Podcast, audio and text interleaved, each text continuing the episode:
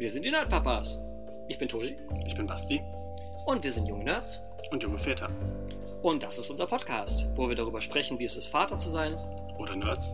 und eventuell irgendwann mal Väter von jungen Nerds zu sein. Hallöchen alle miteinander. Hallo. Staffel 3, Folge 17. Wup, wup. Und wie versprochen, äh, die Folge übers Drachenfest. Ähm, zu Zweite Folge übers Drachenfest. Die zweite Folge übers Drachenfest. Hat ja auch nur über ein Jahr gedauert. ja, aber dementsprechend, äh, ja, kommt natürlich ein bisschen später raus. Also zu dem Zeitpunkt, wo ihr die Folge hört, ist das Drachenfest natürlich jetzt schon ein paar Tage ins Land gegangen. Äh, aber auch zum aktuellen Aufnahmezeitpunkt ist das Drachenfest schon ein paar Tage her, aber noch nicht so viele. Also es ist also alles noch einigermaßen frisch. Und äh, dieses Mal äh, können wir uns dann äh, den Kontext, was ist eigentlich das Drachenfest, können wir uns eigentlich sparen. Da haben wir eine ganze Folge zu äh, gemacht. Wenn ihr also wissen, wenn ihr also gar keine Ahnung habt, was das Drachenfest ist, über das wir jetzt sprechen werden, äh, dann hört euch doch die andere Folge erst einmal an. Die gebt euch einen Kontext dafür, was das Drachenfest ist. Und dann äh, macht diese Folge hier auch insgesamt mehr Sinn. So. Drachenfest ist vorbei. Das wäre die Fol- Staffel 2, Folge 9. Ah, siehst du, kann man direkt nachgucken. Staffel 2, Folge 9. Ja, äh, Drachenfest ist vorbei.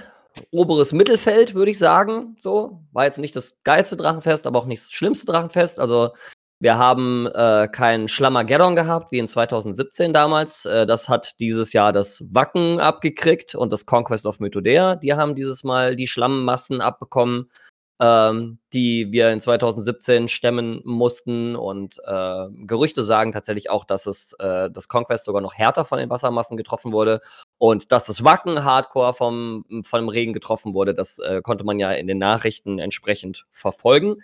Die sind ja komplett abgesoffen, konnten nur die Hälfte der Leute, die ein Ticket hatten, aufs Gelände lassen, weil es so verschlammt war und nichts mehr ging.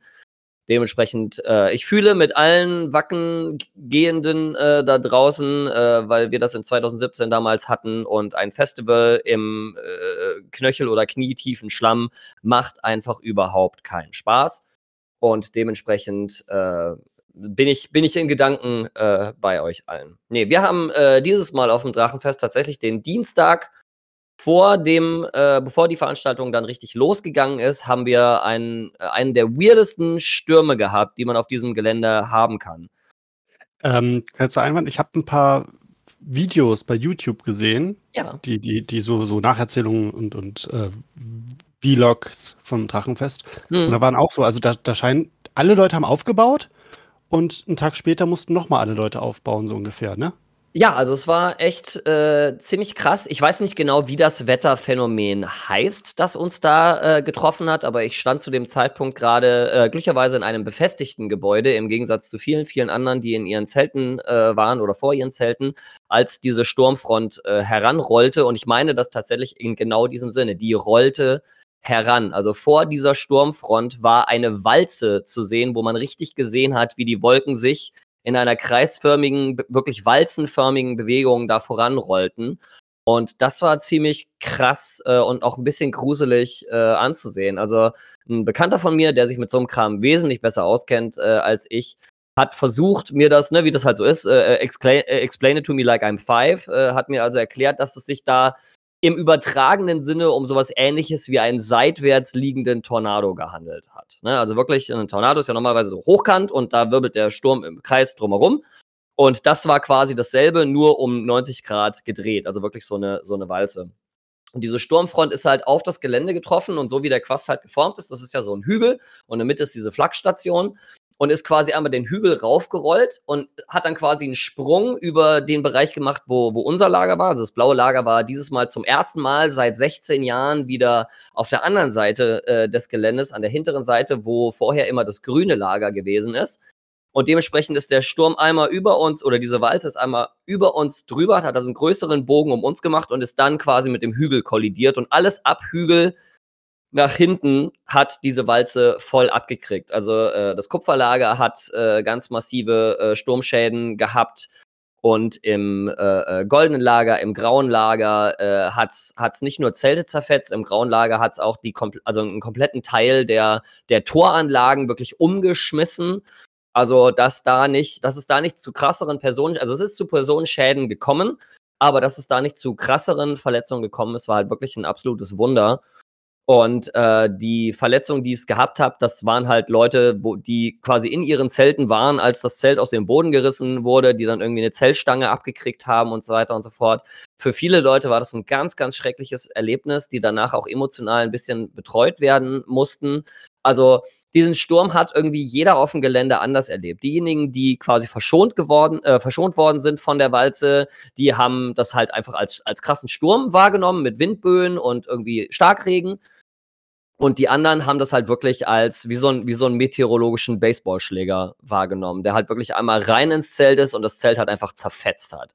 Es hat danach, äh, hat sich quasi durch, durch spielenden Initiative und mit Hilfe der Orga und so weiter, hat es dann in der Nähe des Orgaplexes, das ist ja dieser zentrale Punkt, wo die festen Gebäude sind auf diesem Gelände, hat sich wie so eine Nähstation äh, gebildet, wo Leute dann ihre zerrissenen Zelte hinbringen konnten. Und da wurde mit einer Nähmaschine vor Ort, wurden da noch Zelte geflickt und alles. Also es war richtig krass, wieder mal zu sehen, wie auch damals schon bei 2017, als das Schlammageddon uns beinahe weggeschwemmt hätte, ähm, wie krass die Lab-Community halt in solchen Momenten oder auch die Drachenfest-Community in solchen Momenten zusammenhält und an einem Strang zieht und jeder unterstützt sich gegenseitig. Und das war halt wieder sehr, sehr cool äh, zu sehen. So, wir, wir können alle irgendwie übers, übers Lab und äh, Inhalte von Veranstaltungen irgendwie schimpfen, solange wie wir wollen. Ah, das hat nicht funktioniert und da der do, doofe Typ hat nicht ausgespielt und bla bla bla. Aber wenn es wirklich drauf ankommt, wenn es wirklich hart auf hart kommt, dann sind, stehen wir alle zusammen und helfen uns gegenseitig und unterstützen uns gegenseitig. Und das ist halt immer wieder wunder wunderschön zu beobachten. Auch wenn die Gründe dafür meistens ganz, ganz schlimm sind, wie jetzt halt irgendwie ein krasser Sturm oder damals halt der Starkregen. Ähm, das ist schon, oder auch als äh, äh auf dem letzten Drachenfest es zu einem, zu einem Brand in einem Zelt gekommen ist, ähm, da zu sehen, wie schnell da dann reagiert wurde und wie schnell dann solche Situationen dann irgendwie wieder unter Kontrolle gebracht werden können und Lösungen gefunden werden können, das war schon schwer beeindruckend zu sehen. Ähm, zwei Sachen dazu. Zu den Zelten. Also ich, für, auch nochmal für diejenigen, die keine Vorstellung davon haben, können sich natürlich Bilder angucken, aber solche, solche Labzelte, das sind massive Holzstangen. Ja. Die man teilweise ins Gesicht kriegt. Und auch also Metallstangen. Oder auch das, ne? Also, ja. das, ist nicht einfach so ein, so ein, so ein Ultraleichtzelt. Also, wir, wir reden hier von, von Mannschaftszelten, ja, wo irgendwie, weiß ich nicht, unter, unter die, die, die Zelt, unter das Zeltdach irgendwie 40 Leute passen auf Bierzeltgarnituren und keine Ahnung was, die dieser Sturm halt einfach aus dem Boden gepflückt hat, während Leute an all den Stangen gehangen haben, um die festzuhalten und dann irgendwie drei Meter in die Luft äh, gezogen worden sind und der Sturm dann dieses Zelt hat wieder fallen lassen, mit Metallgestänge und alles. Also, das war schon, war schon krass. Und das Zweite, ähm, wie du das beschrieben hast, wie dieser Sturm aussieht und wie er da angerollt kam, musste ich sofort an Walter Mörs 13,5 Leben des Captain Blaubeer denken. Hast du okay. das mal gelesen? Äh, nee. Da gibt's äh, in, der, in der süßen Wüste eine, eine Episode mit einem quadratischen Wirbelsturm, dem Scharach il Allah, der Schmürgel Gottes. Okay. So, so, so stelle ich mir das gerade vor, wenn diese Wand auf dich zukommt. Ja, also es war auf jeden Fall äh, krass zu sehen, definitiv. Glaube ich. Also bestimmt auch echt beängstigend, wie du es Ja, auf jeden Fall. Aber ähm, wie gesagt, wie du es schon selber erwähnt hast, heftig, wie dann die Leute zusammenrücken und anfangen, zack, zack, zack. Und Gott sei Dank hatten Leute ihre Nähmaschinen dabei, so als wenn sie es gewusst hätten. Ja, also generell die, äh, also ähm, so, so Equipment wie irgendwie in den Nähmaschinen und so weiter, ist halt in dem festen Gebäude, was da steht. Da wohnt ja das ganze Jahr über auch äh, jemand. Ähm, und die war das, das war eine, halt eine private äh, Nähmaschine dann in dem Moment. Aber ja, auf jeden Fall beeindruckend, wie da irgendwie quasi äh, eine, eine, eine, eine erste Hilfestation für Zelte irgendwie äh, äh, geschaffen worden konnte. Und äh, ja, da lagen dann irgendwie haufenweise Zelte, die dann geflickt wurden. Ähm, von meiner äh, mitspielenden Avatarin aus dem blauen Lager, der Libertania, äh, das Zelt hat es auch. Äh, die Bambusstangen, die da drin waren, hat es äh, zwei oder drei äh, zerfetzt. Und unser Zelt hat nichts abgekriegt. Ein Hoch auf das Jamboree. Das wird ja leider von Obelink nicht mehr verkauft, aber das ist ein richtig geiles Zelt, weil das halt speziell bei so Sturmsachen, der Sturm kann halt in dieses Zelt nicht reingreifen, weil das Zelt halt eine fest vernähte, mit, der, mit dem restlichen Zelt fest vernähte Bodenplane hat.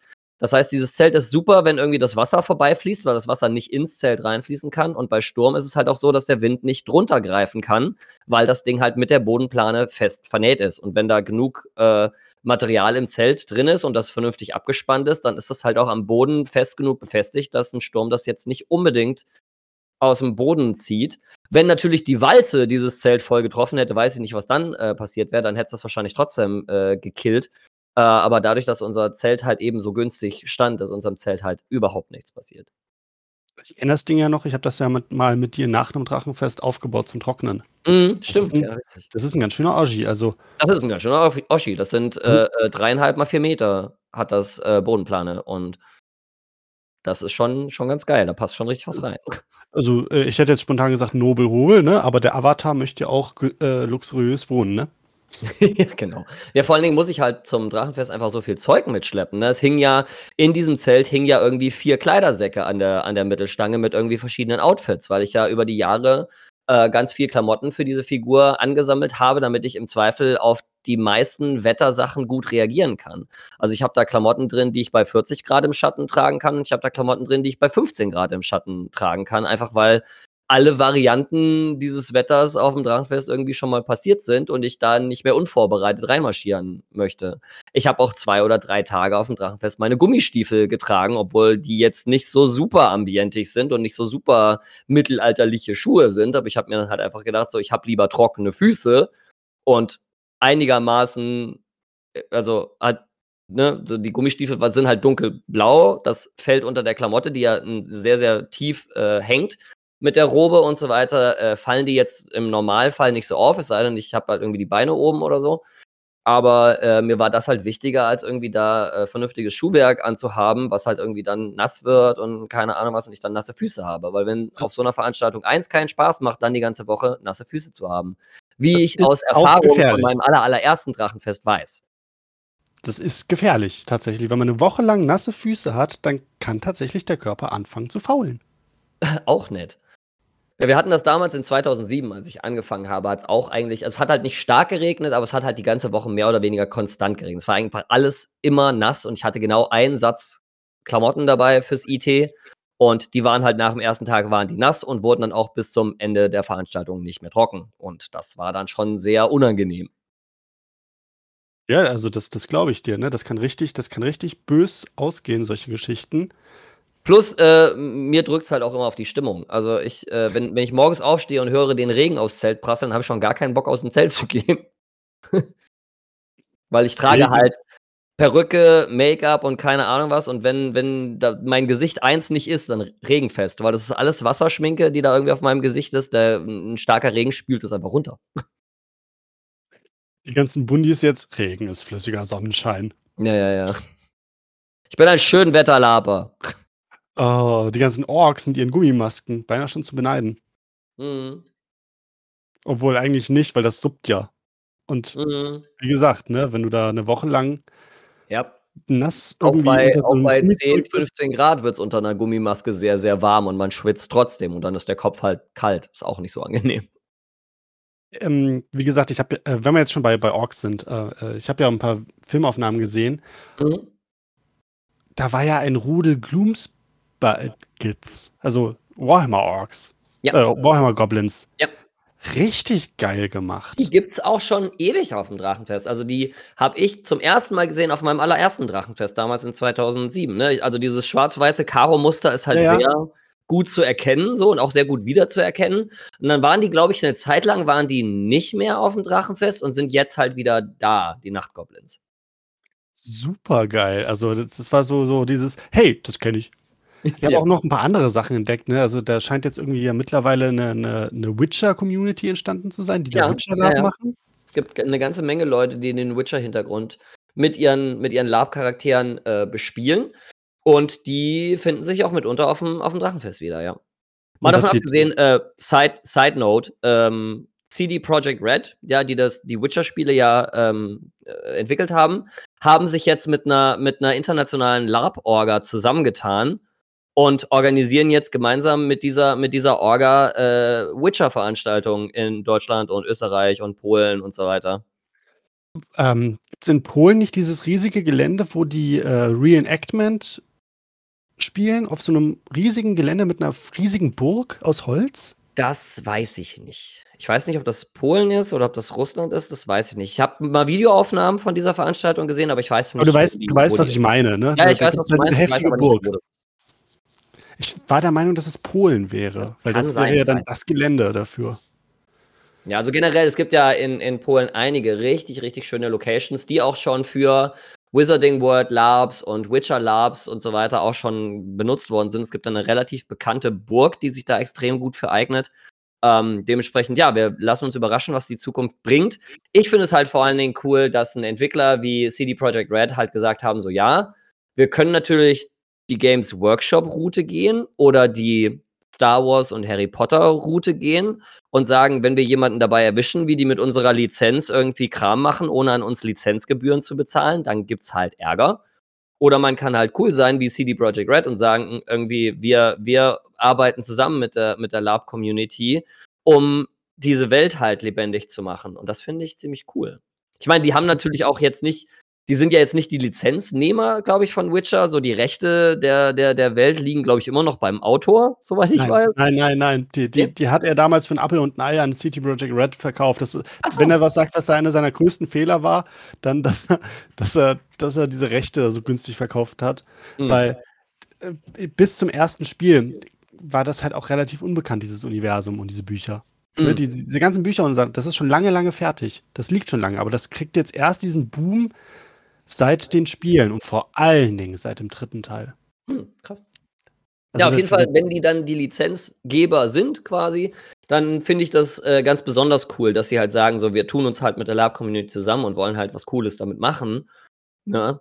Disney hat ja dann die andere Route gewählt und hat gesagt, hey, wir, wir erfinden jetzt einfach das Live-Rollenspiel für dieses Hotel, was wir uns irgendwie in unseren Star Wars Park gepackt haben und wollten sich das ja irgendwie dann patentieren lassen und keine Ahnung was. So, das kann man auch machen. Ist halt dann Kacke. So, aber jetzt äh, von diesem Nebengleis mal zurück aufs, aufs Drachenfest. Also Drachenfest war halt wetterbedingt irgendwie so ein Auf und Ab. Es hat irgendwie schönes Wetter gegeben, hat nicht ganz so schönes Wetter gegeben. Es hat richtig Kackwetter gegeben mit dem Sturm. Äh, aber insgesamt war es eine eine solide Veranstaltung. Jetzt für, für mein Lager, also das blaue Lager, war es, sage ich mal, ein durchschnittliches Jahr. Also wir haben auf jeden Fall schon Jahre gehabt, in denen die Spielenden im Lager so gar nicht aus dem Quark gekommen sind. Und wir haben auch Jahre gehabt, in denen die irgendwie die, die ganze Veranstaltung über Vollgas gegeben haben. Und dieses Mal war es halt eher so, ja, oberes Mittelfeld. Es hat äh, zwei, drei Plot-Sachen gegeben, die komplett im Sande verlaufen sind. Es hat eine Plot-Sache gegeben, die sie, die sie äh, mit wachsender Begeisterung in den Sand gesetzt haben.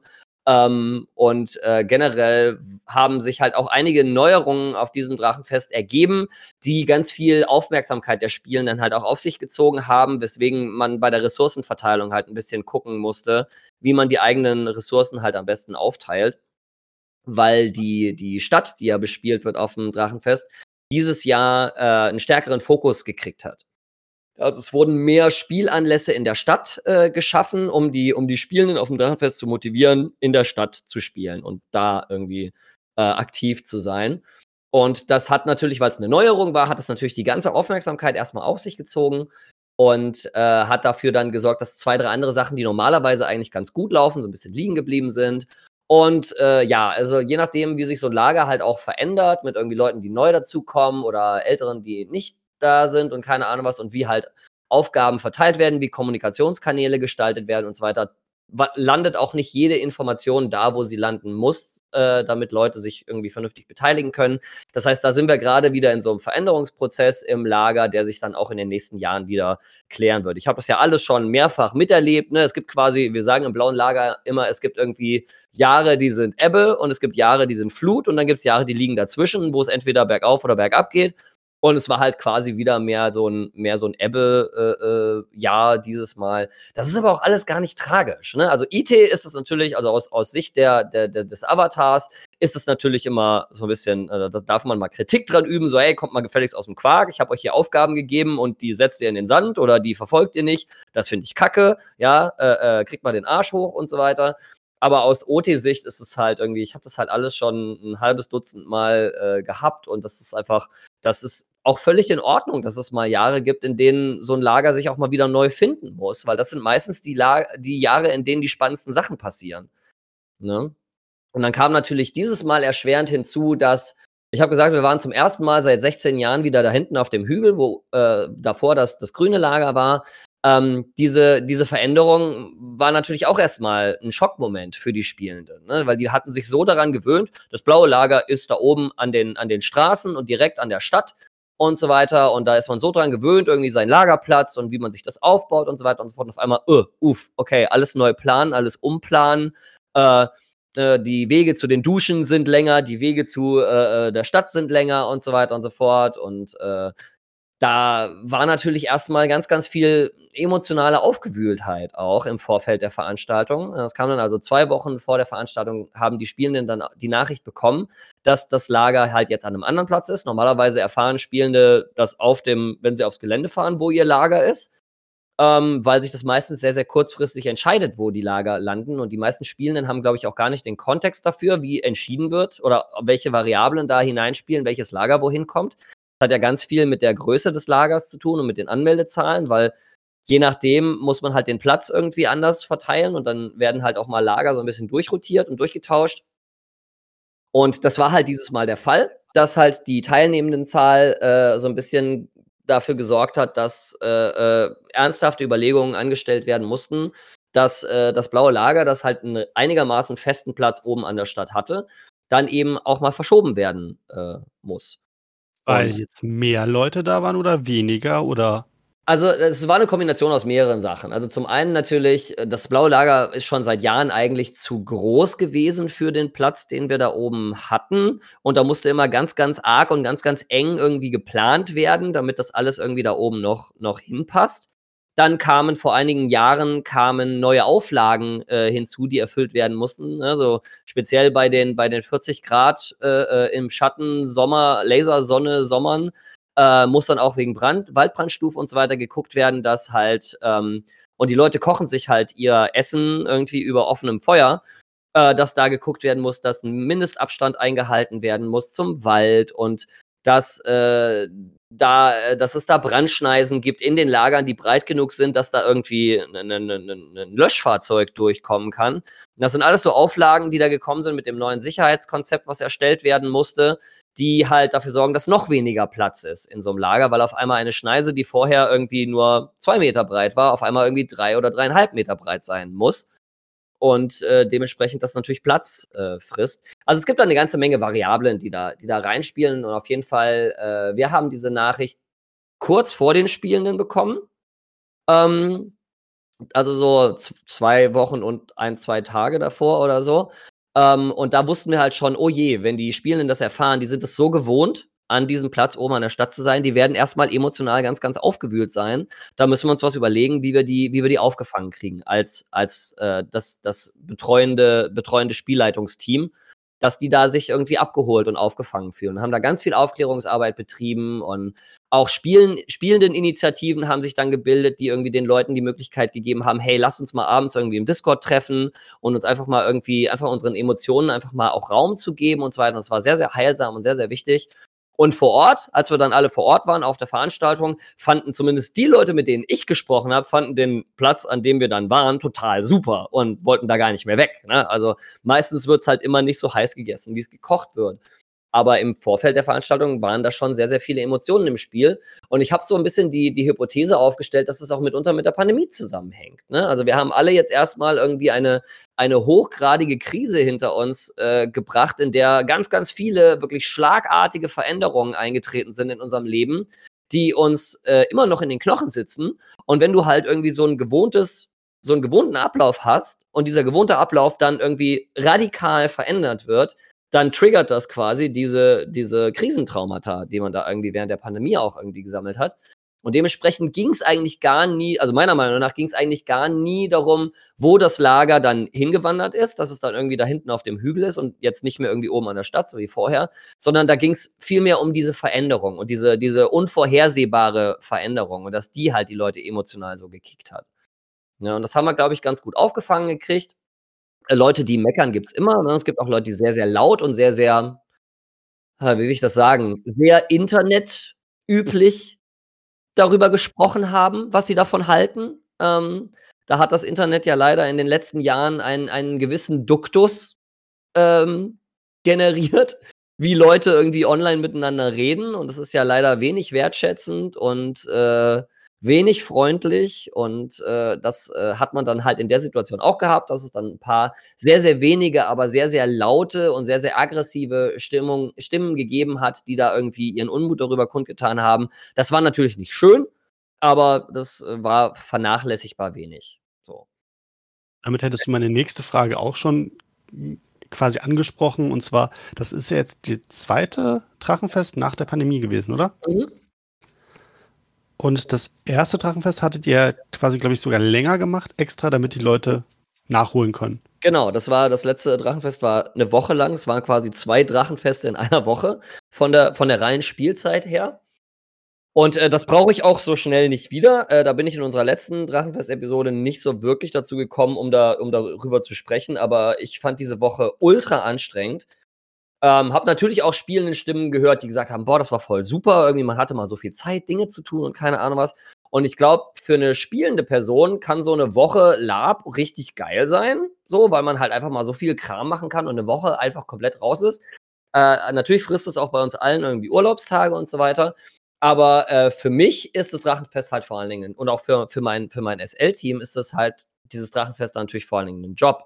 Ne, also wir sind da quasi mehr oder weniger rund um die Uhr dann wirklich am Arbeiten und im Einsatz und ich habe dann halt noch den Vorteil, dass ich zumindest für meine harte Arbeit sowohl im Vorfeld als auch auf der Veranstaltung dann zumindest irgendwie noch spielen darf, 'n Charakter spielen darf und mit Leuten in in Kontakt stehen darf.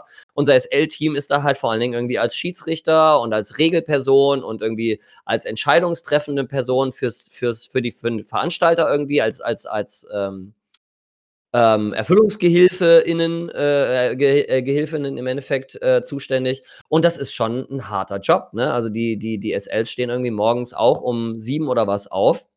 Diejenigen, die keine Nachtschicht gemacht haben und dann irgendwie um 7 oder um 10 oder um 12 mittags irgendwie ins Bett gehen, um dann irgendwie abends wieder für 'ne Nachtschicht verfügbar zu sein. Also, da ist halt wirklich vi 24 Stunden am Tag ist da irgendwie, äh, 'ne 'ne SL verfügbar. Und das schlaucht natürlich unheimlich, ne, weil Leute natürlich auch im LARP-Kontext wesentlich mehr gewillt sind, auch zu sagen: „Ach komm jetzt, die Spielenden wollen noch 'ne coole Aktion heute Nacht machen. Eigentlich wollte ich vor 'ner Stunde ins Bett gehen, aber hey, jetzt warte ich noch, bis diese Aktion vorbei ist.“ Und dann dauert so 'ne Aktion dann locker mal noch mal 2 Stunden und dann geht eine SL dann statt irgendwie um Mitternacht geht sie auf einmal um 3:00 morgens ins Bett, muss aber dann irgendwie um 8:00 schon wieder auf der Matte stehen. Also, das ist schon das ist schon anstrengend. Und wenn man das halt nicht von Mittwoch bis Samstag hat, sondern irgendwie von Sonntag bis Samstag, irgendwie über 'ne komplette Woche, dann ist das schon krass anstrengend. Und dementsprechend also ich und ich glaube auch, äh, meine meine Mit-SLs, äh, die das äh, die dieses lange Drachenfest mit mir mitgemacht haben, wir sind uns alle ziemlich einig, dass es jetzt erst mal 'n bisschen dauern darf, bis wir wieder 'n Drachenfest haben, das so lang ist. Ob oder vielleicht auch niemals wieder. Das wäre auch in Ordnung. So 'n Tag mehr fände ich okay. Irgendwie 'n Tag länger Drachenfest fänden auch, glaube ich, die Spielenden ganz cool. Und 'n Tag mehr würde ich mir zutrauen. Aber 'ne Woche Drachenfest bitte so schnell nicht wieder. Das war hart. Für alle Nicht-LARPer da draußen noch mal hervorgehoben, das wird nicht bezahlt. Das ist Ne, das umsonst. ist alles Das Ehrenamt. Tätigkeit, ja. Keiner von uns wird wird dafür bezahlt, dass wir da irgendwie 'ne Woche aufm Platz campen und, äh, uns da irgendwie oder uns ich muss dann mich eigentlich da immer so 'n bisschen rausrechnen. Als Avatar habe ich bei weitem nicht so viel zu tun, was so was angeht, wie wie die SL-Teams, die Sektor-SLs. Ähm, aber die reißen sich da den Arsch auf für die Spielenden und, äh, bekommen dafür quasi nur also wenn's gut läuft, kriegen sie irgendwie 'n Danke von irgendwem. Also sei es jetzt vom eigenen Team oder von der Veranstaltungsleitung oder von den Spielenden auch, ne? Also, natürlich werden die SLs auch umsorgt von den Spielenden. Das ist super, super süß. Und da wird mal gefragt: „Hey, hast du genug getrunken? Willst du 'ne Kleinigkeit essen?“ Dann wird so 'ner SL auch mal irgendwie 'n Stück Kuchen in die Hand gedrückt und keine Ahnung was. Also, da man wird also man merkt schon, dass dass Spielende auch bemüht sind, irgendwie ihren SLs irgendwie zurückzuspiegeln, so: „Hey, es wird gesehen, was ihr tut.“ Aber irgendwie bezahlt werden die dafür nicht. Also, ich weiß ja auch, wie das im Ehrenamt läuft, wenn man da auf irgendwelchen Veranstaltungen die Organisation mit übernimmt und Auf Genau. Abbau und solche Geschichten macht oder dann am Ende noch als letzter im Regen dort steht und irgendwelchen Scheiß durch die Gegend schleppt, damit das Gelände sauber verlassen wird. Ja. Ähm, und man sich dann immer wieder zu, in, in, in, Gedenk, äh, in Erinnerung rufen muss, das machst du freiwillig, weil du das so willst und Ja. weil du das für die Sache machst, weil du an Ja. die Sache glaubst, weil das, Ja. Das deine dumme Scheißidee war und du eigentlich hättest lieber auf der Couch, aber du machst das für die Sache, für die Zukunft, für die nächste Generation und vielleicht kommt ja mal irgendjemand, der dann noch, noch mal mit anpackt, weil er sieht, dass du und dich alleine. Nein, Ja. ich mache das ja, weil es mir Spaß macht. Hahaha. Ha, ha. Das Ehrenamt ist ein ganz undankbares. Genauso wie die Leute, die äh, fast eine Woche vorher, bevor die Veranstaltung überhaupt losgeht, auf dieses Gelände fahren und dann anfangen, die einzelnen Holzteile von den Palisaden und Barrikaden und keine Ahnung was aus dieser Scheune auszuladen und dann wirklich äh, den ganzen Tag nichts anderes tun als hämmern, schrauben, sägen und äh, diese Toranlagen, diese beeindruckenden Toranlagen dann irgendwie auf die Beine zu stellen. Die Toranlagen die- bleiben auf dem Gelände? Hm? Die Toranlagen bleiben auf dem Gelände? Ja, also ja, die Einzelteile der Toranlagen sind auf dem Gelände eingelagert in einer Scheune, genau, und werden da dann halt jedes Jahr wieder aus, aus der Scheune ausgepackt, aufgebaut, am Ende der Veranstaltung wieder abgebaut und wieder in die Scheune verladen. Das ist nämlich so eine Sache, die ich mich nämlich schon die ganze Zeit immer mal gefragt habe, wo, wo diese Toranlagen herkommen, dass, dass jeder irgendwie ein Stück mit nach Hause nimmt und Nee, glücklicherweise nicht. Also glücklicherweise werden diese Toranlagen werden vor Ort gelagert, müssen halt auch jedes Jahr dann immer mal wieder ausgebessert werden, weil in dieser Scheune wohnen halt auch Tiere mitunter. Äh, also wir haben Holz ist lebendes Material. Holz, Holz ist lebendes Material. Ne? Es gibt also auch Tiere, die in dem Holz leben und je nachdem, was das halt, was die wie viel Zeit die halt haben und wie viel Hunger, kann es halt auch passieren, dass das ein oder andere Teil dann ersetzt werden muss und dann weggeschmissen werden muss. Also es kommt eigentlich jedes Jahr vor, dass Teile am Ende irgendwie auf den Müll wandern und dann ausgetauscht oder neu gemacht werden müssen.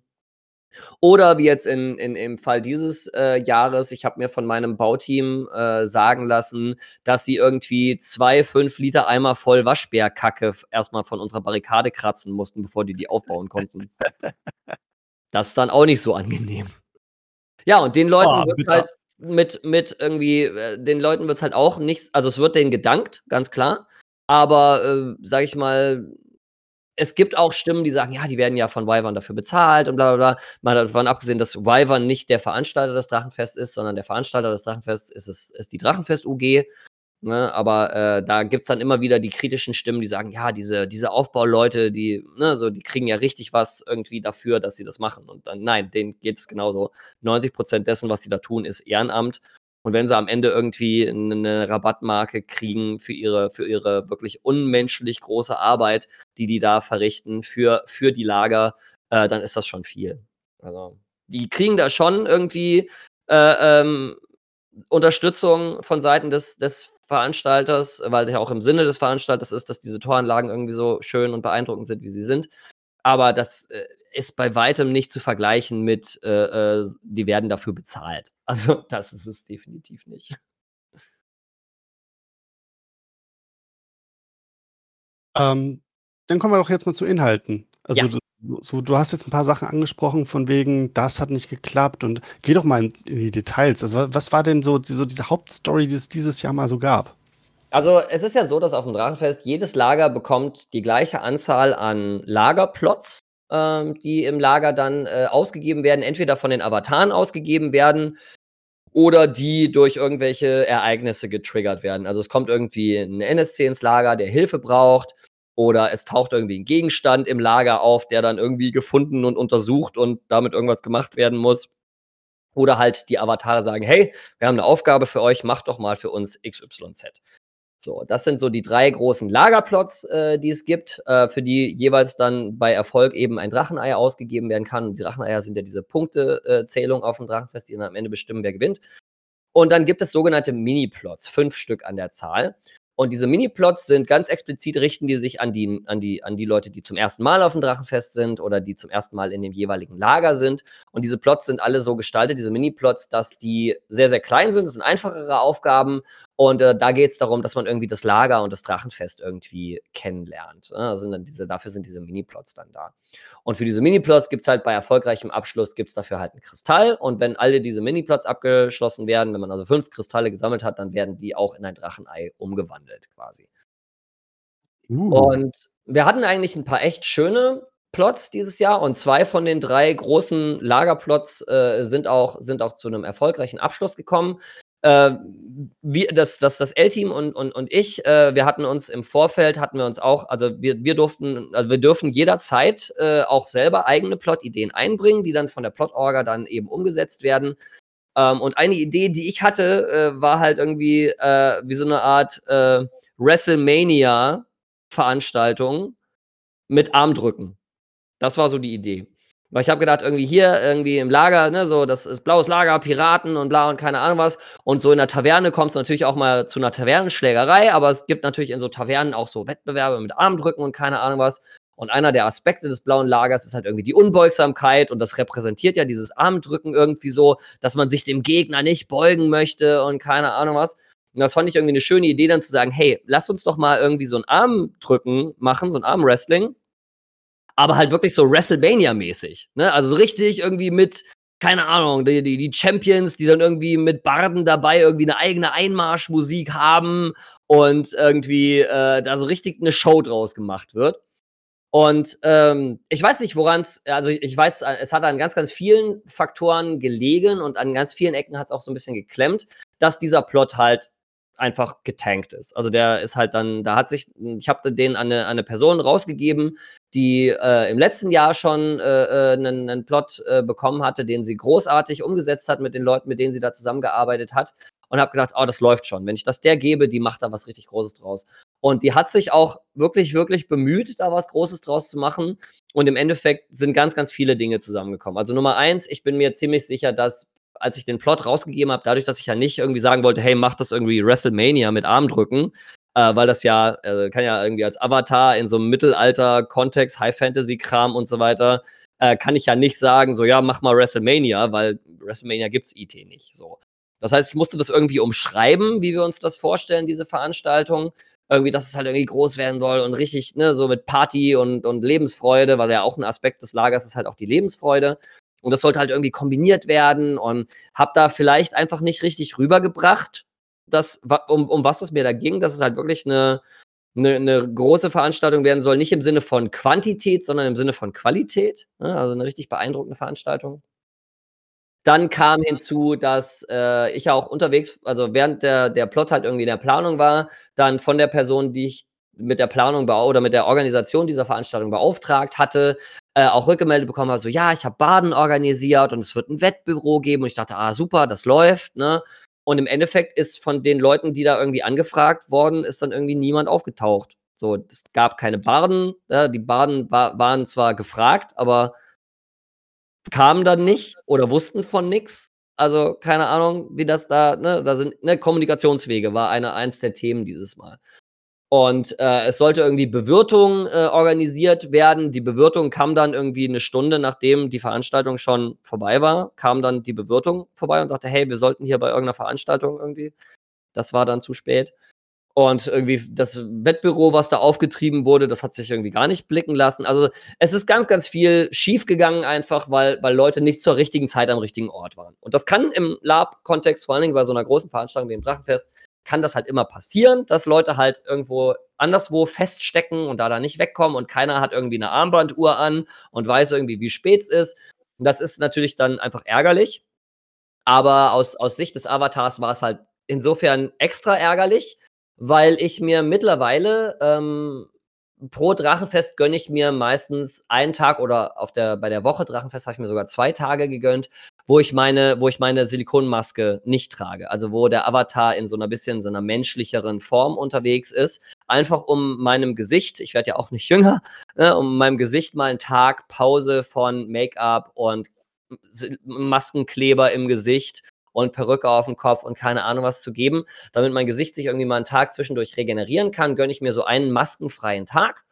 Und äh, ich habe dieses Mal versucht, mir dafür so ein bisschen so eine IT-Ausrede einfallen zu lassen, warum der Avatar sich diesen Tag entscheidet, ein bisschen eine menschlichere Form zu wählen und habe in dem Kontext mit irgendwie lagerinternen Geschichten, die halt in den letzten Jahren so passiert sind, habe ich das so ein bisschen miteinander verknüpft und habe dann gesagt, so ja, ich möchte mal ausprobieren, äh, wie das ist, irgendwie mehr so menschliche Gefühle zu spüren. Weil der Avatar ist ja kein menschliches Wesen und es gibt bestimmte Dinge, die der Avatar einfach nicht versteht, weil der ist halt einfach nur so eine Form, die irgendwie gefüttert ist mit, dem, mit den Erinnerungen an vergangene Drachenfeste und so weiter. Aber der ist ja nicht, der ist ja keine Person mit so richtigen menschlichen Gefühlen. Also es gibt bestimmte menschliche Dinge, die für so eine Repräsentation eines, eines Drachen, der ja auch nur eine Repräsentation eines komplexen Konzeptes ist, wie jetzt Freiheit und keine Ahnung was, also die da aus dem Kontext äh, einer solchen Wesenheit überhaupt keinen Sinn ergeben. So und auch irgendwie, da, egal wie oft man das dem Wesen erklärt, so, man kann das halt vielleicht auf einem akademischen Level irgendwie verstehen.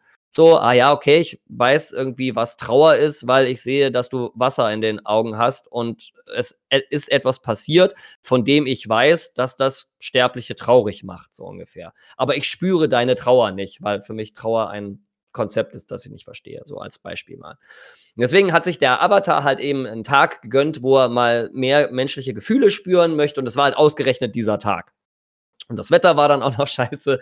Ähm, dementsprechend äh, war, der, war der Avatar war den ganzen Tag im Lager unterwegs und hatte so ein bisschen die Hoffnung, boah, ey, dann kann ich mal so richtig hier hm, sterbliche Lebensfreude empfinden. Ja, kann ich irgendwie bei, bei, bei Gruppen dazusetzen und mit denen zusammen singen und wir können irgendwie feiern und es wird richtig cool und ich freue mich da richtig drauf, mal so richtig echte Freude zu spüren. So. Und im Endeffekt ist er quasi von einer, einer Enttäuschung in die nächste marschiert und das hat sich dann so aufgestaut. Und wenn du halt noch nie, also ich stelle mir das zumindest so vor, ne? wenn du halt als Lebewesen noch nie Gefühle gehabt hast und dann auf einmal von jetzt auf gleich ganz viele starke Gefühle hast und ne, wer Kinder hat, der weiß, wie das aussieht, wenn jemand starke Gefühle hat. Ja, weil Kinder können da ja auch noch nicht so richtig, ähm, da gibt es noch nicht so viele Abstufungen in den Gefühlen, sondern wenn die was fühlen, dann fühlen die das vor allen Dingen als Säuglinge. Wenn ein Säugling etwas fühlt, dann fühlt der Säugling das zu 100 Prozent. So. Wenn ein Säugling so richtig wütend ist, dann ist es halt die Wut. Dann besteht dieses Kind nur aus Wut. Ja, und wenn ein Säugling traurig ist, dann besteht der nur aus Trauer. So, also das, die, die Gefühle sind halt noch wesentlich extremer, weil noch nicht gelernt wurde, mit diesen Gefühlen umzugehen. Und deswegen habe ich gedacht, okay, der Avatar kann das halt auch nicht, weil der hat das nicht gelernt, wie man mit diesen Gefühlen umgeht. Und jetzt prasseln auf einmal irgendwie super krasse, extreme Gefühle auf den ein. Und dann bin ich richtig ausgeflippt. So. Und habe da eine riesen Ansprache, so eine, so eine richtige Hass- und Trauer- und Wut- und Enttäuschungsansprache gehalten, wie das denn sein kann. Und irgendwie das Lager hat diese Person hier hängen lassen und hat die irgendwie im Stich gelassen und das bin ich von euch nicht gewöhnt, ne, bla bla bla bla, und hab, hab die alle total zusammengeschissen. So. und dann war später noch ein, ein weiterer äh, Punkt, der den Avatar wieder auf die Palme äh, gebracht hat, weil er halt irgendwie, ne, so das Lager zog aus, um gegen irgendjemanden in die Schlacht zu ziehen. Und irgendjemand fragte mich, ja, wo ist denn das, wo, wo gehen die denn hin? Und ich sagte, das weiß ich nicht. Und ich finde es ganz schön scheiße, dass ich das nicht weiß, weil ich würde gerne wissen, was mein Lager macht. Ähm, jetzt, wo du sagst, fällt mir gerade auf, dass mich hier niemand über irgendwas informiert. Da wären wir wieder bei den Kommunikationswegen. Ne? Also auf vergangenen Festen hat das schon mal besser funktioniert, dass der, dass die Avatare äh, irgendwie, also der Avatar und Libertania irgendwie im Bilde waren, was das Lager so tut, wie die Plots so laufen und so weiter, dass man regelmäßig mal ein Update bekommt. So, hey, wir sind gerade verbündet mit dem und dem Lager und wir ziehen irgendwie so in einer Stunde oder so, ziehen wir dann mal irgendwie in eine Schlacht gegen Lager XY oder bla bla bla. Das heißt, man war zumindest über das Grobe, was passierte, war man im Bilde. Und gefühlt war es halt auch so, dadurch, dass diese Laudemien äh, in der Stadt, also das, dieses äh, Angebot, was irgendwie Leute in die Stadt ziehen sollte, das hat man Laudemien getau getauft. Das war halt irgendwie, wenn du in der Stadt irgendwie was machst und irgendwie einem Gewerk irgendwie aushilfst, irgendwie, dann kannst du dafür halt im Austausch so eine Laudemie bekommen. Und wenn man halt genug von diesen Laudemien hatte, konnte man die halt auch gegen Dracheneier eintauschen. Das war so ein bisschen der Anreiz dahinter. Und da das halt was Neues war und was Spannendes war, hat das halt ganz, ganz viele Ressourcen in die Stadt gezogen und dementsprechend hatte der, hatte der Avatar das Gefühl, so super, mein Lager ist irgendwie da draußen und kämpft gegen irgendwen, keine Ahnung gegen wen und ich weiß auch nicht warum, weil mir sagt ja keiner was und die andere Hälfte vom Lager ist irgendwie in der Stadt und hilft da irgendwelchen Gewerken für irgendwelche Laudemien. Und hier im Lager ist niemand. So, das finde ich scheiße. Ich fühle mich einsam. So, und wenn du halt als, als Wesenheit irgendwie so denkst, irgendwie, ich, ich, ich empfinde zum ersten Mal irgendwie Einsamkeit, also diese Art von, nicht die Art von Einsamkeit, wo du alleine in einem Raum bist, sondern die Art von Einsamkeit, wo du, wo du Leute um dich herum hast, aber du fühlst dich trotzdem einsam. Weißt du, was ich meine? Ja, und das, das zum ersten Mal zu fühlen, ist, glaube ich, eine ne richtige Kackerfahrung. So. Und dementsprechend war der Avatar nicht gut drauf, hat also irgendwie mh, äh, und das, das, das Lagergremium, was wir haben, der sogenannte Captain's Table, da kommen dann die, die Anführer der jeweiligen Gruppen oder die Leute, die für die Gruppen irgendwie sprechen äh, wollen, kommen dann halt irgendwie mehrmals am Tag irgendwie zu so einer, zu so einer Ratssitzung zusammen und besprechen dann halt irgendwie, wie sie halt bestimmte andere Lager sehen oder welche Aufgaben noch zu erledigen sind und bla bla bla und sprechen sich dann und haben dann am Ende irgendwie Stimmen über irgendwas ab und dann machen die das so. Dieser Captain's Table. Und diese Captain Stables dauern normalerweise ewig lange und meistens habe ich gar keine Zeit, da irgendwie hinzugehen. Äh, sollte ich vielleicht dann in Zukunft mal wieder machen, dann bin ich wenigstens auch im Bilde, was das Lager so tut. Auf jeden Fall habe ich dann einen Captain's Table einberufen lassen und habe gesagt, hey, ich muss mal mit euch reden. Und dann kamen die da alle dahin und dann habe ich die alle zur Sau gemacht. Dass mir keiner Bescheid sagt, dass keiner da ist, dass irgendwie dieser Plot, den ich rausgegeben habe, irgendwie so in den Sand gesetzt wurde und keine Ahnung. Und ich war halt, also der Avatar war halt richtig, richtig pissig. So und hab dann da die armen Captains da irgendwie, hab denen so eine, so eine, so eine Ansprache gehalten, hab die so richtig zur Sau gemacht. Ähm, hab dann am Ende in ganz viele betretene Gesichter geguckt und bin dann da dann irgendwie rausgegangen und der Avatar hat dann irgendwie den Rest des Tages auch irgendwie damit zugebracht, irgendwie das einfach super scheiße zu finden, Gefühle zu haben, weil er sich irgendwie so voll auf irgendwie singen und Party machen, also nicht Party machen, aber singen und irgendwie Lebensfreude empfinden und lachen und keine Ahnung was eingestellt hat und hat das halt nicht gekriegt sondern hat stattdessen nur irgendwie negative Gefühle gekriegt. So eine Scheiße. und hatte dadurch auch wieder eine schöne Ausrede, um dann halt zu sagen, so, das ist jetzt IT-logisch zu sagen und morgen ziehe ich halt wieder meine normale Avatars-Klamotte an mit Maske und Perücke und alles, weil der Avatar halt für sich entschieden hat, so, ja, dieses, dieses sterblichen Ding mit den Gefühlen, das ist voll kacke, das schaffen wir mal ganz schnell wieder ab. War richtig gut. Ja, und wie das halt immer so ist, ne, die einen haben es irgendwie, die hatten genug Kontext, um zu wissen, okay, der Avatar ist pissig, weil der halt heute so seinen, seinen emotionalen Tag hat. Äh, das ist also nur zum Teil irgendwie unsere Schuld, dass der uns gerade so angemault hat. Und andere, die haben halt gesagt, der Avatar ist voll scheiße, ja, wie ungerecht, uns da so anzufahren, wir haben doch gar nichts gemacht, ne, und so. Dementsprechend war dann natürlich, äh, das generierte halt ganz, ganz viel Spiel. Ähm, da muss ich natürlich bei solchen Momenten immer aufpassen, dass es nicht die Art von Spiel generiert, dass Leute halt sagen, scheiß auf den Avatar, wir verbuddeln den jetzt irgendwo, Juche, Anarchie und so. Da muss man halt immer ein bisschen aufpassen, dass man da die Balance irgendwie ganz gut hinkriegt. Ähm, das funktioniert mal mehr, mal weniger gut. Aber insgesamt äh, war das halt schon eine witzige Erfahrung für die Figur. Ähm, und für mich war es halt eine schöne Möglichkeit, äh, mal wieder eine, hey, ihr kommt mal, kommt mal auf die Füße, so, es gibt da draußen was zu tun, Ansprache zu halten, was ja immer mal wieder sein muss. Ne? Wenn also so ein Ebbe-Jahr ist und so weiter, gibt es eigentlich mindestens einmal während dem Drachenfest, muss der Avatar sich mal vors Lager stellen und sagen, was denn los mit euch? Ja? Wo ist eure Tollkühnheit? Ja, geht mal, geht mal irgendwie Dinge tun, so. Rumhängen könnt ihr woanders. So, das kommt immer mal wieder vor. Ja. Mal so eine Frage. Also, so, so klischeehaft ge gesprochen, hat ja jede große Zambalo immer so, so einen kleinen Typen mit Brille und äh, Notizblock neben sich stehen, der ihm auf den neuesten Stand bringt. Ne? Ja. Nennt sich Assistent. Ja, sowas habe ich nicht. Das würde im, im, im, im, Merkst du selber, ne? Das würde sich in einem Lager, das sich irgendwie die Freiheit auf die Fahne geschrieben hat, würde das nicht funktionieren. So, der, der Avatar lehnt ja alles ab, was in irgendeiner Art und Weise was mit, mit Hierarchien zu tun hat. Und dann irgendwie so einen Assistenten, in Anführungszeichen, unter sich zu haben, der dann irgendwie so ein, wie so ein Diener die ganze Zeit hinter ihm herrennt, das würde, das würde der Avatar nicht, nicht mitmachen. Das würde nicht funktionieren. Und wir haben da in der Vergangenheit auch andere Lösungen gefunden, die auch funktioniert haben. Also entweder ist nach so einem Captain's Table irgendjemand vorbeigekommen, hat mir ein Protokoll vorbeigebracht, wo drin stand, was entschieden wurde. Oder die Infos wurden irgendwie an einer zentralen Informationssammelstelle abgegeben, wo ich halt regelmäßig vorbeigehen konnte und sagen konnte, hey, was ist denn gerade der aktuelle Stand? Ja, und das ist, hat diesmal an ein, zwei Ecken hat das irgendwie geknarzt. So. Und das lag natürlich auch mitunter an der neuen Situation, ne? neuer Lagerplatz und neue Leute im Lager und bestimmte Sachen müssen sich erst wieder neu einspielen. Also aus OT-Sicht macht das alles Sinn, wie das auf diesem Drachenfest gelaufen ist. Aber aus, aus, aus IT-Sicht, also aus Sicht der Figuren, äh, sind da natürlich wieder mal Sachen schiefgegangen, die wir schon mal besser gekonnt haben. So, ne? Und dementsprechend und das wird auch auf zukünftigen Drachenfesten wird es wieder anders laufen. Das ist immer so. Also das, man, die raufen sich dann immer zusammen und machen dann Pläne. Und ich finde halt diese Ebbe-Jahre halt auch einfach echt gut, weil das, weil das immer dafür sorgt, dass Leute sagen, ja, wir gründen jetzt irgendwie eine Institution im Lager, die nichts anderes macht, als Informationen im Lager zu verteilen, damit jeder immer Bescheid weiß. Ne? So hat sich damals irgendwie eine Fraktion gegründet, die hat sich der Albatros genannt. Ne, und dann ist der Albatros irgendwie durchs Lager und hat irgendwie wichtige Entscheidungen verkündet und keine Ahnung, so dass alle irgendwie informiert waren. Ne?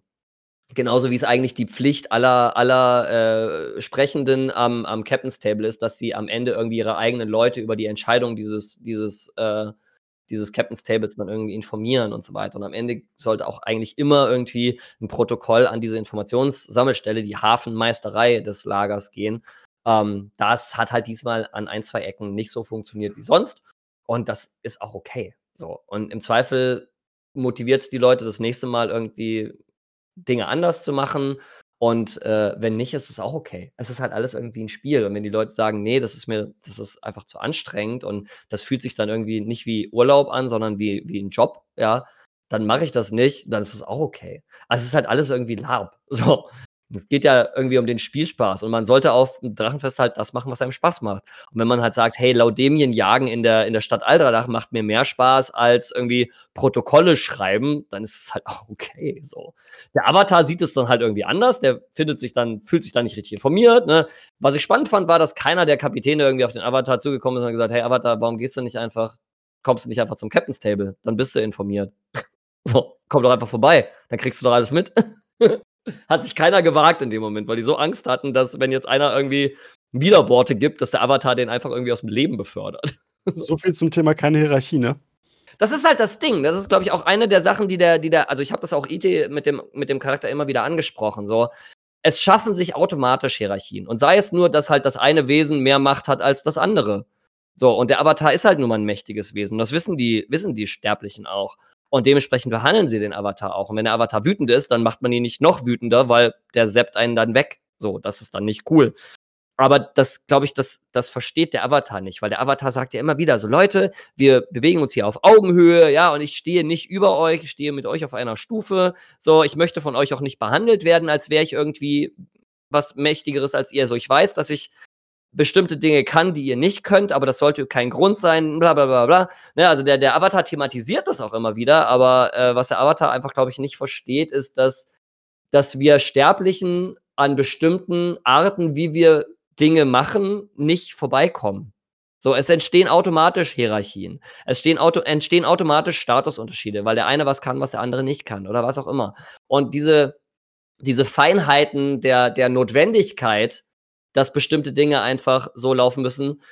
Das ist für ein Wesen, das halt die, die, den Aspekt, das, das komplexe, as, den komplexen Aspekt der Freiheit repräsentiert, ist halt ganz, ganz schwer zu greifen. So, für den Avatar macht das eigentlich auch überhaupt keinen Sinn, dass Leute irgendwie, dass nicht alle aus dem Lager sich einmal am Tag in der Mitte treffen, miteinander alle besprechen, was Phase ist, alle zu, gemeinschaftlich zu einer einstimmigen Entscheidung kommen und dann ihrer Wege gehen.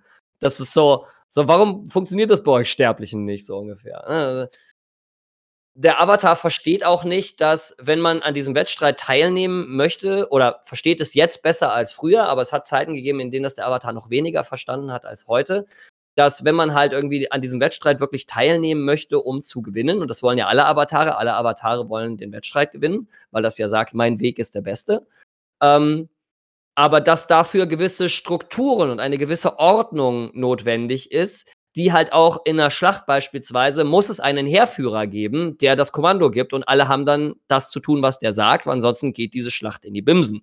Und das ist natürlich aus Sicht des Avatars ist das voll scheiße, dass da einer irgendwie der, der, der, der, der Anführer ist und alle machen müssen, was der sagt. Das ist natürlich aus, aus Sicht dieses Freiheitsaspekts ist das natürlich total scheiße. Aber es geht halt nicht anders. So.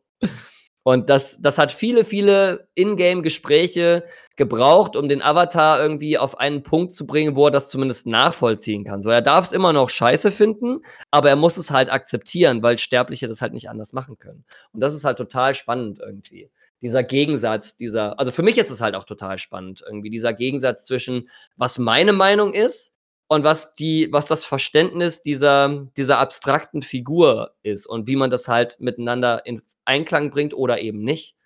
Ja. Ich treffe ja Festlegungen für diesen Charakter. Also ich könnte diesen Charakter auch super menschlich spielen und könnte sagen, der rafft das alles und bla und keine Ahnung was, aber ich finde es viel spannender, diese Reibungsflächen irgendwie zu schaffen, dass das Lager irgendwie auch miteinander irgendwie diese Themen halt auch diskutieren kann. Weil wenn du dich halt einem Lager anschließt, das halt irgendwie diesen Weg hat mit diesen Aspekten, Freiheit und Gier und Lebensfreude und bla. Wie kriegst du das alles unter einen Hut?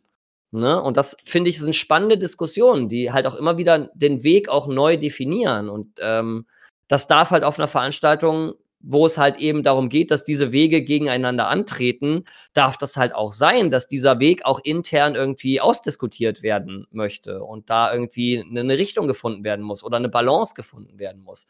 Und ich persönlich finde das sehr, sehr spannend. Und das ist eine der Sachen, die auch nach so, so, so vielen Jahren diese Figur für mich immer noch so, so frisch halten.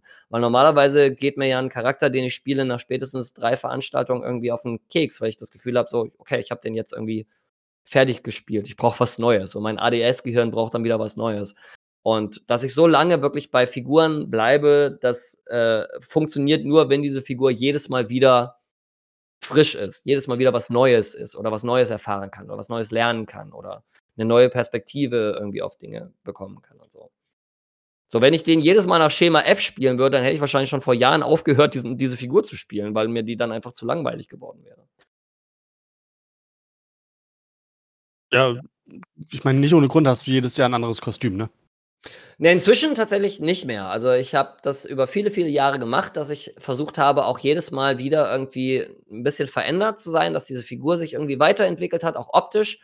Äh, inzwischen bin ich aber an einem Punkt angekommen, wo ich, wenn ich in voller Klamotte irgendwie vor einem Spiegel stehe und sage: „Das ist es. Das ist der Avatar, so wie ich mir den immer gewünscht habe.“ So, ich sehe jetzt so aus, wie ich diese Figur sehe und wie ich mir diese Figur vorstelle. So, ich bin quasi angekommen mit der Figur an dem, an dem Punkt, wo ich sage, da muss ich jetzt nichts mehr dran verändern. Die einzige Veränderung, die ich halt habe, ist, dass ich mir einen Tag halt einen maskenfreien Tag gönne, wo unsere, wo unsere Make-up-Personen, die uns da, die mir dann morgens ins Make-up helfen, weil ich mir diese Maske nicht selber anschminken kann, weil das halt so schwierig ist, ne, die Ohren und die Maske ins Gesicht und so weiter. Da habe ich halt Hilfe für. Und äh, die hat dann irgendwie mit meinem Gesicht irgendwie coole Dinge angestellt und hat mich dann irgendwie zwar also ich habe zwar schon ausgesehen halt wie ich, ohne Maske und so weiter, aber hat trotzdem mit Make-up und so weiter ein bisschen was gemacht, damit das halt immer noch ist, irgendwie, das ist der Avatar in menschlicher Gestalt und nicht einfach der Toji in Avatars Klamotte. So. Ne? Also das war schon, war schon sehr, sehr cool. Aber wie gesagt, wenn ich da, und ich hasse diesen Prozess wirklich. Also ich hasse das morgens aufzustehen, ins Make-up zu gehen und dann irgendwie zwei, zweieinhalb Stunden diesen Prozess über mich ergehen zu lassen. Das ist wirklich anstrengend. Und es dauert ewig und ich mag also das Gefühl von von flüssigem Make-up auf der Haut, ich kann das inzwischen nicht mehr haben, so. Und dann geht der Pinsel ins Ohr und in die Nase und das ist einfach unangenehm und ich ich hasse diesen Prozess, aber ich mag ich liebe das Ergebnis. Und deswegen kämpfe ich mich da durch. Und, ähm und ich würde das auch nicht jedes Mal wieder aufs Neue machen, wenn ich mit dem Endergebnis nicht so zufrieden wäre. Ich finde den Look, den der Avatar jetzt hat, finde ich finde ich persönlich für mich das genau das Ideale. So, da möchte ich eigentlich gar nichts mehr dran verändern. Ich finde das eigentlich, die Figur ist so rund, wie sie jetzt ist und darf gerne erstmal so bleiben. Deswegen habe ich seit Jahren keine neuen Klamotten mehr oder keine Ahnung was. Ich recycle jetzt nur noch alte Klamotten von früher, die ich habe, je nach Wetter. So. Ist die Krebshand noch aktiv? Mm, -mm. Schade. Nee. Die aller, allererste, die ich in 2007 damals gebaut habe, die habe ich ja noch auf dem Drachenfest an eine, an eine Gruppe verschenkt. Ich habe gesagt, hier, ich würde das jetzt eh wegschmeißen, will das irgendwer hier, nimmt das mit. Und die haben das dann als Andenken irgendwie mitgenommen. Und dann habe ich ja in 2011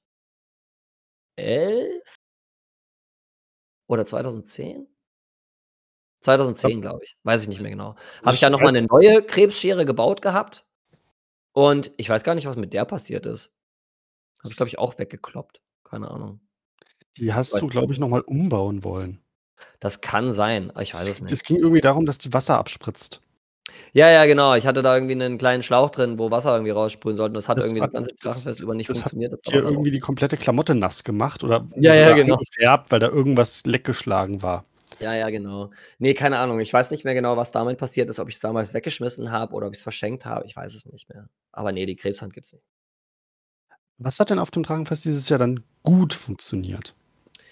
Ähm, was gut funktioniert hat, war, also ne, zwei von den drei Lagerplots haben super funktioniert. Äh, die haben auch genauso funktioniert, wie, wie wir uns das erhofft hatten. Ne? Die Spielenden hatten auch ganz viel Spaß mit diesen Plots und äh, das hat super funktioniert. Ähm, generell hat ähm, habe ich das Gefühl gehabt, dass dieses Jahr bei uns im Lager, also es ist halt ein Lager voller, also nicht voller Seele, aber sind Piraten und Seeleute sind ein großer, großer Teil des Lagers. Ne? Und dieser maritime Flair, irgendwie dieses, dieses Hafenkaschemme-Gefühl oder dass irgendwie abends irgendwie äh, Shanties und Piratenlieder gesungen werden und so weiter. Das gehörte schon immer irgendwie zum Lager dazu. Und in den letzten Jahren war's, hatte ich mitunter das Gefühl, dass das so ein bisschen nach hinten gestellt wurde, weil die Leute gesagt haben, nein, wir müssen hier ernsthaft an diesem Wettstreit teilnehmen, wir müssen hier Aufgaben erfüllen und Wettbewerbe in der Stadt und dies, das, Ananas. Wir haben keine Zeit oder wir haben einfach keine Energie mehr, um abends irgendwie am Lagerfeuer zu sitzen und Lieder zu singen. Und dieses Mal hatte ich das Gefühl, dass wieder mehr gesungen wurde und ich habe von allen Ecken irgendwie meine, meine Lieblings-Blaulager-Lieder gehört und das war richtig schön. Ähm, eine Bekannte von mir, mit der ich auch D&D spiele, die hat eine eigene Institution für Barden im blauen Lager irgendwie ins Leben gerufen dieses Jahr. Das muss auch richtig toll funktioniert haben, dass sich die Bardenspielenden auch mal zusammentun können und gemeinsam musizieren können, sich gegenseitig neue Lieder beibringen können und so weiter. Also das hat extrem gut funktioniert. Dann hat das Lager quasi kurzfristig mit der, mit der, mit der, mit der Lagerverschiebung auf diesen Hügel, haben die ähm, so einen neuen, wie so ein Social Space irgendwie aus dem Boden gestampft. Ähm, einfach ein Ort, irgendwie ein großer Platz im Lager, wo irgendwie Sitzgelegenheiten sind und äh, wo das eigentlich irgendwann mal, also dieses Jahr ist das halt erstmal angelaufen, dieses Projekt neu, deswegen ist da noch nicht so viel passiert, wie da hätte passieren können. Aber es hat halt das Potenzial, in der Zukunft so der soziale Kern des Lagers zu werden. Weil sonst sind die Gruppen immer alle so in ihren eigenen Lagern und haben da auch stellenweise Zäune drumherum und keine Ahnung was. Gibt es auch IT ganz viele Diskussionen darüber, dass die sich selber irgendwie einzäunen und keine Ahnung was. Anderes Thema aber äh, die haben dann äh, da so einen Ort geschaffen, wo man halt einfach hinkommen kann und gemeinsam da sitzen kann, gemeinsam musizieren kann. Da hat es eine Waffelbäckerei gegeben, da hat es dann irgendwie einmal am Tag Waffeln gegeben und keine Ahnung was, da wurde musiziert und Händler haben da irgendwie ihren Schmuckpfeil geboten und keine Ahnung was. Also es war schon richtig, richtig cool. Das ist ein richtig, richtig cooles Projekt. Die Lonja haben sie das getauft. Und äh, die Lonja hat halt dieses Jahr schon gezeigt, dass da ganz viel Potenzial ist und es hat auch total gut funktioniert. Und ich hoffe, dass das Projekt auch in den nächsten Jahren irgendwie weitergeführt wird, weil, das, das, weil ich das ein extrem cooles Projekt finde. Und das hat auch schon, schon richtig schön äh, funktioniert. Ansonsten, was auch gut funktioniert hat im Kontext dieser ganzen, der Avatar fühlt mal menschliche Gefühle und keine Ahnung was. Ich habe großartige Rollenspielmomente gehabt. Also wirklich tiefes, ähm, Rollenspiel, also so wie ich so auf dem, auf dem Niveau, was ich von, von früheren Zeit der Legendens auch gewohnt bin. Ne? Also wirklich kleine Szenen, eins zu eins Gespräche mit Leuten abends im Dunkeln, äh, über eine Stunde irgendwie darüber philosophieren, ne, wie das ist, mit Gefühlen umzugehen und bla. Oder, ne, also generell so mit großen Gefühlen dann irgendwie. Also ich habe großartige Rollenspielmomente gehabt mit, mit, den, mit den Leuten in meinem Lager. Und also es ist ganz, ganz viel Tolles auch passiert auf dem Rad. Definitiv. Und ich habe es tatsächlich wieder mal, wie jedes Jahr, ein einziges Mal aus meinem Lager rausgeschafft, bin ins rote Lager rüber mit einer Gruppe, äh, die, die im roten Lager musizieren wollten. Da bin ich dann mitgegangen und habe mit denen, also habe da mit dabei gesessen und habe dann auch mal ein anderes Lager von innen gesehen. Das war, war ganz schön. Oh je, wir haben, die, wir haben die Stunde schon voll, sehe ich gerade. Haha. Ja, Drachenfest-Episoden werden immer ein bisschen länger.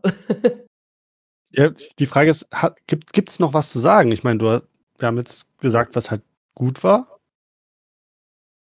Ja, also wie gesagt, insgesamt fand ich es äh, ein solides Drachenfest, äh, oberes Mittelfeld auf jeden Fall. Das äh, Lager hat auch ganz viel Lob von außen gekriegt, von unserem Lieblingsfeind, dem kupfernen Lager, dass die, dass die Interaktionen mit den Kupfernen irgendwie, dass das ganz toll war, auch in den Schlachten und so weiter. Und da freue ich mich natürlich immer besonders drüber, ne, weil wenn man von innen guckt, sieht man immer die tollen Sachen im Lager.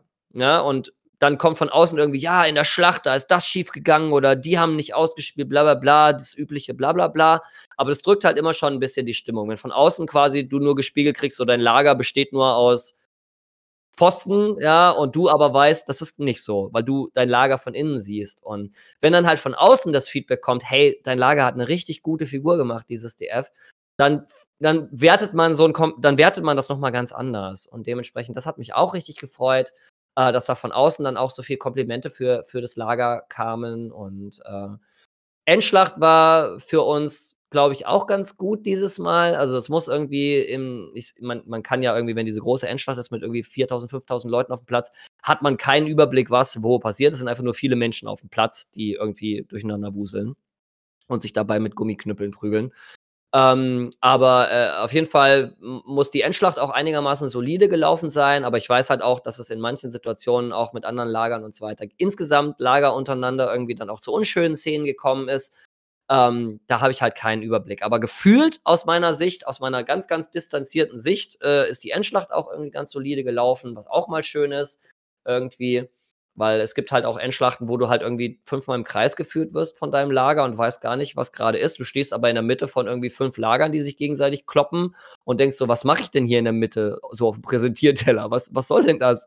so. Und äh, dieses Mal hatte ich tatsächlich in der Endschlacht hatte ich das Gefühl, dass ich zu jedem Zeitpunkt wusste, warum stehe ich, wo ich stehe. Und das hat extrem gut funktioniert.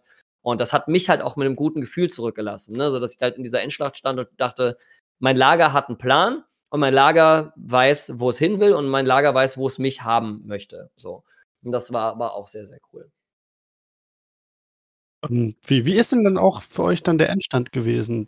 Gewonnen, verloren? Äh? Ähm, nee, wir sind, äh, wir sind als äh, drittes aus der, also als, als drittletztes aus der, aus der Schlacht gegangen, dann Wandel und ähm, die Endstadt gewonnen hat das schwarze Lager und mit dem, was das Schwarze Lager halt das restliche Drachenfest über äh, gemacht hat, haben die auch den Sieg des Drachenfestes dann äh, geholt. Das vierte Mal inzwischen. Ja, das Schwarze Lager hat jetzt, seit es das Drachenfest gibt, jetzt schon viermal das Drachenfest gewonnen. Da werden wir natürlich, äh, wie das so, wie sich so das gehört für ein Lager, das irgendwie Herrschaft irgendwie scheiße findet, da werden wir dann nächstes Jahr nochmal drauf pochen. So, es reicht dann jetzt auch erstmal wieder. Ne? So viermal, also vier, viermal gewinnen ist schon ganz schön viel. So. Das heißt Allianzen schmieden, Intrigenplan. Äh genau, so ein Kram halt. Ne? Muss man mal gucken, wie das Lager darauf reagiert. Äh, aber im Endeffekt, die Spielenden entscheiden ja, mit wem sie sich verbünden und mit wem nicht. Da habe ich ja selber glücklicherweise einfach auch nichts mitzureden. So, ich werde auch ungern nach meiner Meinung gefragt, weil es gibt eh schon äh, seit ewigen Zeiten das Gerücht irgendwie, dass der Verlauf des Drachenfestes irgendwie von, von Orga-Seite irgendwie gesteuert würde und keine Ahnung was. Und dementsprechend hänge ich mich da auch überhaupt nicht in irgendwelche Diskussionen rein, mit wem sich das Lager jetzt verbünden soll und keine Ahnung was. So, es gibt einige Sachen, wo ich halt IT sagen würde, nee, da bin ich nicht dafür. Das ist halt, wenn man sich mit dem Erzfeind verbünden will, sage ich halt auch, ihr könnt das machen, aber ich sage euch jetzt schon, dass das schief gehen wird. Und dann habe ich da halt eine Meinung zu, aber normalerweise versuche ich mich mit Meinungen über die Bündnispolitik halt wirklich komplett zurückzuhalten und es auch abzulehnen, da eine Meinung zu äußern, weil es ein Einfluss auf den Wettstreit wäre und es ist, ist uns Avataren ja verboten, uns in den Wettstreit einzumischen und so weiter und so fort. Weil ich das auch, diese Gerüchte auch nicht befeuern möchte. Die haben halt weder Hand noch Fuß. Und äh, ich möchte das nicht durch eigenes IT-Verhalten, so konsequent oder logisch es auch sein mag, dann irgendwie befeuern. Aber so, so Wandellager wäre doch jetzt quasi der, der gesinnungstechnisch ideale Verbündete, oder nicht? Ja, mit Wandel waren wir dieses Mal auch fest verbündet. Zum ersten ah. Mal. Oh. Zum ersten Mal. Ich habe mich, äh, OT habe ich mich total gefreut, weil ich viele von den, von den Wandelspielenden auch, auch sehr, sehr gerne mag. Und auch finde halt, es macht halt auch irgendwie Sinn, dass das blaue Lager irgendwie dem Wandel halt, dem Wandellager gegenüber auch so ein bisschen äh, eine Verbundenheit spürt. Das sieht man schon an den Aspekten, die die, die die beiden Lager haben. Es gibt da ganz viele Aspekte, die sich total ähnlich sind, zumindest. Dass da eigentlich irgendwie ein Bündnis äh, äh, Sinn ergibt. Aber natürlich ist das Wandellager auch voller Leute, die so aus der klassischen Fantasy-Definition halt so die Bösen sind. Und da hat es halt auch bei mir im Lager immer auch Stimmen gegeben, auch am Captain's Table, die gesagt haben, nee, keine Chance mit, mit, diesen, mit diesen verfemten Dämonen und keine Ahnung, was werde ich mich nicht verbünden. Ähm, aber dieses Mal hat es halt geklappt. Und diesmal haben wir uns mal mit dem Wandel verbündet. Das war auch mal was Neues. Fand ich auch gut. Also, gut gefallen. Ich finde es generell immer schön, wenn das Lager was macht, was es vorher noch nie gemacht hat. Sehr egal, wie da die IT-Konsequenzen sind. So, ich fand es auch cool, als sie sich tatsächlich mal mit dem Kupferlager verbündet haben. Das fand ich OT auch cool. IT fand ich das total scheiße, aber OT fand ich das richtig cool. Aber äh, äh um für mein Verständnis nochmal, ähm, die Orks, ja. Sind, haben jetzt ihr eigenes Lager, oder? Wir haben ein eigenes Lager oben auf dem Hügel, ja. Aber waren, die gehörten doch eigentlich mal zum Wandellager, oder? Nee, die lagern nur direkt neben dem Wandellager. Die lagern nur direkt daneben. Ja, die okay. sind direkt nebeneinander, die beiden Lager. Okay. Das, das macht Sinn. Gut. So, ihr Lieben, jetzt habt ihr einen persönlichen Erfahrungsbericht äh, von mir zum Drachenfest äh, bekommen. Äh, diejenigen von euch, die auf dem Drachenfest waren, eure Erfahrungen waren wahrscheinlich gänzlich andere als meine, vielleicht positiver, vielleicht negativer. Ähm, wie ihr auch den Sturm wahrgenommen habt und so weiter, das ist ja für jeden irgendwie individuell und jede. dementsprechend, ich hoffe, ihr hattet alle äh, All Things Considered irgendwie ein tolles Drachenfest. Ähm, und freut euch schon auf das, auf das nächste Drachenfest oder wenn ihr nicht bis zum Drachenfest warten könnt, vielleicht aufs Zeit der Legenden. Und äh, hoffe, dass, ähm, dass, wenn es Kritik gibt am Drachenfest oder an der Art, wie bestimmte Dinge auch mit anderen Lagern, bestimmte Dinge gelaufen sind und so weiter, wenn Kritik geübt wird, wird die immer gerne genommen, wenn sie konstruktiv ist. Wenn ihr nur trollen wollt oder nur schimpfen wollt, dann weiß nicht, macht das woanders. Keine Ahnung. Ich finde es immer schade, wenn so viel Energie drauf verschwendet wird. Sondern bleibt konstruktiv, weil es findet sich für jede, jede Sache findet sich eine Lösung, wenn man irgendwie auf Augenhöhe miteinander darüber spricht. Das wäre so mein Wort zum noch nicht ganz Sonntag. Ähm, eine Sache noch, ähm, das blaue Lager hat ja noch mal seine eigene Con.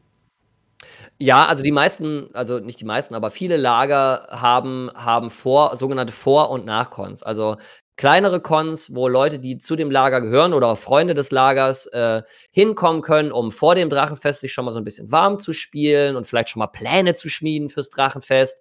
Und dann meistens gibt es nach dem Drachenfest für diejenigen, die sagen, boah, Mensch, jetzt dauert es wieder so lange, bis ich die Nasen alle wiedersehe. Da werden dann auch Nachcons organisiert, äh, wo, man, wo man dann halt nochmal zusammenkommen kann und nochmal gemeinsam irgendwie schön feiern kann. Macht ihr nochmal eine Nachcon? Oder? Ich bin mir ziemlich sicher, dass es eine, eine Gruppe von Leuten gibt, die eine Nachcon organisieren werden. Ich habe da zum aktuellen Zeitpunkt noch keine Details dazu. Aber, Aber es wird wahrscheinlich eine geben. Das heißt, wir können dann nochmal eine Folge dazu machen. wenn, ich, wenn ich da bin, ja. Äh, kommt ja immer darauf an, wann das ist und wo das ist und ob ich das zeitlich hinkriege. So. Gut, ich bin fertig. Ich habe mich leer geredet. Hat ja nur eine Stunde gedauert. Hat ja nur eine Stunde gedauert, genau. ja, schön. Hört sich doch gut an. Und mal gucken, ob wir wieder über ein Jahr warten, bis wir das nächste Mal übers Lab reden. Oder übers Drachenfest. Ähm, ich gelobe Besserung. Die du so machst. Ja, das stimmt. Das, wobei, für mich steht dieses Jahr jetzt tatsächlich nur noch eine Veranstaltung an. Und zwar? Das Greylight nochmal. Also diese Cyberpunk-Veranstaltung. Zum, zum Thema Cyberpunk könnten wir auch mal eine Folge machen. Aber das diskutieren wir intern. So, ihr Lieben, äh, vielen Dank fürs Zuhören. Äh, danke fürs äh, Dabeibleiben. Danke fürs auch uns anschreiben irgendwie auf Instagram und allen möglichen Kanälen, was ihr von, unseren, von unserem Podcast haltet. Äh, vielen Dank fürs Zuhören und wir hören uns in Folge 18. Bis dann. Tschüss.